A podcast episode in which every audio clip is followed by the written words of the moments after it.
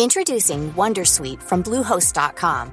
Website creation is hard, but now with Bluehost, you can answer a few simple questions about your business and get a unique WordPress website or store right away. From there, you can customize your design, colors, and content.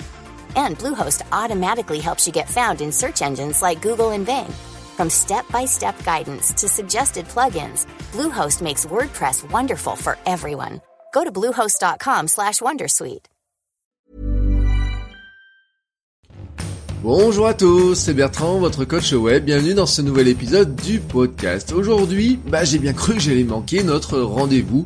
Oui, franchement, j'ai cru que je n'allais pas pouvoir enregistrer. Alors j'enregistre le matin, là, à la fraîche, hein, il fait très chaud dans la journée, et donc j'enregistre juste quelques minutes avant de publier. Et voilà que ce matin, j'ai un engin de nettoyage qui passe devant la fenêtre. Oui, oui, vous savez, ces engins qui ont des grosses brosses, qui aspirent les papiers, feuilles et mégots. Donc ce matin, j'ai attaqué tôt, hein, moi autour de 5h10, mais il a attaqué tôt lui aussi, et vers 6h, il tourne, il va, il vient, il tourne, il retourne. Alors malgré l'isolation et le double vitrage, c'est un bruit lancinant, parfois lointain. Et alors que je le croyais parti, hein, je l'ai d'abord laissé passer, puis je le croyais parti, je commence à démarrer l'enregistrement. Et voilà qu'il revient, fait un virage devant la fenêtre du bureau, il part hein, tout au loin euh, de la place, revient et refait un autre virage encore devant la fenêtre. L'heure tourne et il continue à faire des virages ainsi, à venir et à repartir. Et euh, je ne sais pas à quel moment je peux enregistrer. Voilà, donc je l'ai laissé partir. J'illustre là tout le problème du flux tendu, pourquoi il vaudrait mieux parfois l'éviter, euh, à ne pas avoir pu ou pris surtout le temps d'enregistrer en avance euh, mon épisode d'aujourd'hui, je me retrouve dans cette position fâcheuse de devoir enregistrer dans une condition qui n'est pas terrible. La conclusion de cette histoire, c'est que si vous voulez être sûr que votre contenu soit publié à l'heure, bah il faut l'anticiper. Bien entendu, si je vous raconte cette histoire, c'est pour vous montrer l'intérêt et la facilité de l'exercice. On parle beaucoup de storytelling, de la force du storytelling, bon, parfois aussi beaucoup de ses dérives.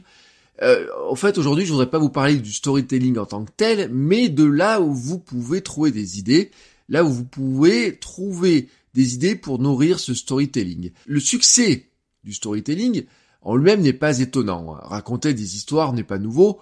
L'être humain est naturellement un conteur. Hein. Histoire vraie, conte, légende, blague. Les histoires, bah, c'est ce qui permet de transmettre des règles, des valeurs et des traditions. C'est ce qui permet aussi d'installer des religions et des croyances.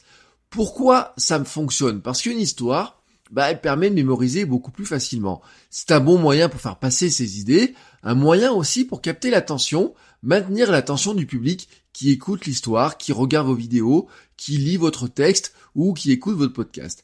Alors les histoires permettent aussi d'introduire ou de faire passer le message que vous souhaitez, et donc de manière assez simple, mais aussi très mémorisable. Donc le storytelling, le racontage d'histoire, en lui-même est très intéressant.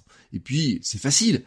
Euh, soyons clairs, hein, la recette de base d'une histoire, hein, euh, même si on a des recettes beaucoup plus compliquées, j'ai fait des épisodes dessus, la recette de base d'une histoire est très simple. Une personne qui raconte, vous, vous êtes le héros de l'histoire ou vous racontez l'histoire arrivée à quelqu'un d'autre.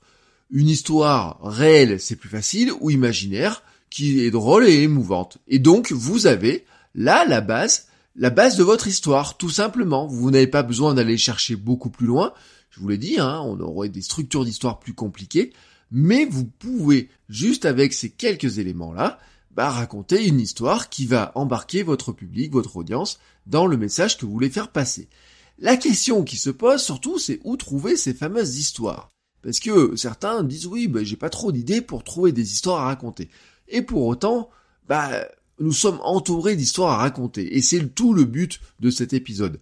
Votre vie quotidienne est remplie d'histoires. Notez toutes les anecdotes qui vous semblent intéressantes, de partager, observer ce qui se passe autour de vous, hein, tout simplement, ce qui se dit autour de vous. Écoutez les histoires de vos amis, de vos collègues, regardez ce qui se passe au supermarché, regardez ce qui se passe quand vous allez au parc, à la piscine, regardez ce qui se passe quand vous passez dans votre ancien quartier, quand vous partez en vacances, quand vous êtes sur l'autoroute peut-être, regardez toutes ces petites anecdotes qui n'ont l'air de rien mais qui permettent d'illustrer plein d'idées que vous avez en tête. Prenez aussi les exemples concrets de votre vie pro ou étudiante, hein, si vous êtes étudiante, ou vos souvenirs de vie étudiante.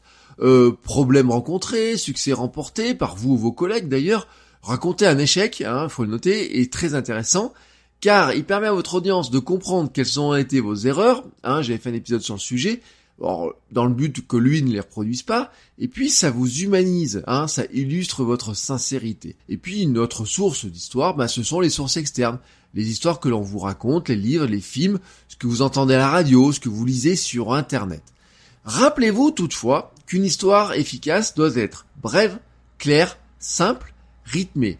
Ne donnez que les détails qui ont du sens, ne multipliez pas les personnages, les détours qui peuvent perdre l'audience, restez bref, concis, précis.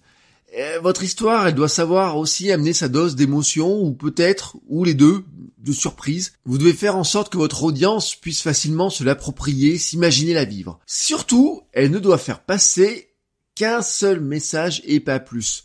Évitez les histoires à multiples messages, les multiples chute, rebondissement, au bout d'un moment, vous perdez tout simplement votre audience. Non, vous ne devez faire passer qu'un seul message et pas plus. Autrement dit, avant de commencer à imaginer comment vous allez raconter votre histoire, la première chose que vous devez faire, c'est définir dès le début le message clé, l'idée essentielle que vous souhaitez faire passer à travers votre histoire. Ensuite, vous allez voir comment vous pouvez raconter votre histoire.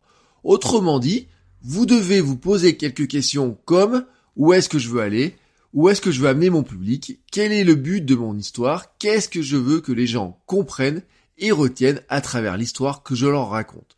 Alors, c'est simple, hein. Aujourd'hui, à partir d'aujourd'hui, si vous ne le faites pas déjà, ouvrez les yeux et les oreilles, captez tout ce qui se passe autour de vous, remplissez votre carnet à anecdotes et commencez à raconter des histoires pour illustrer les propos que vous voulez faire passer.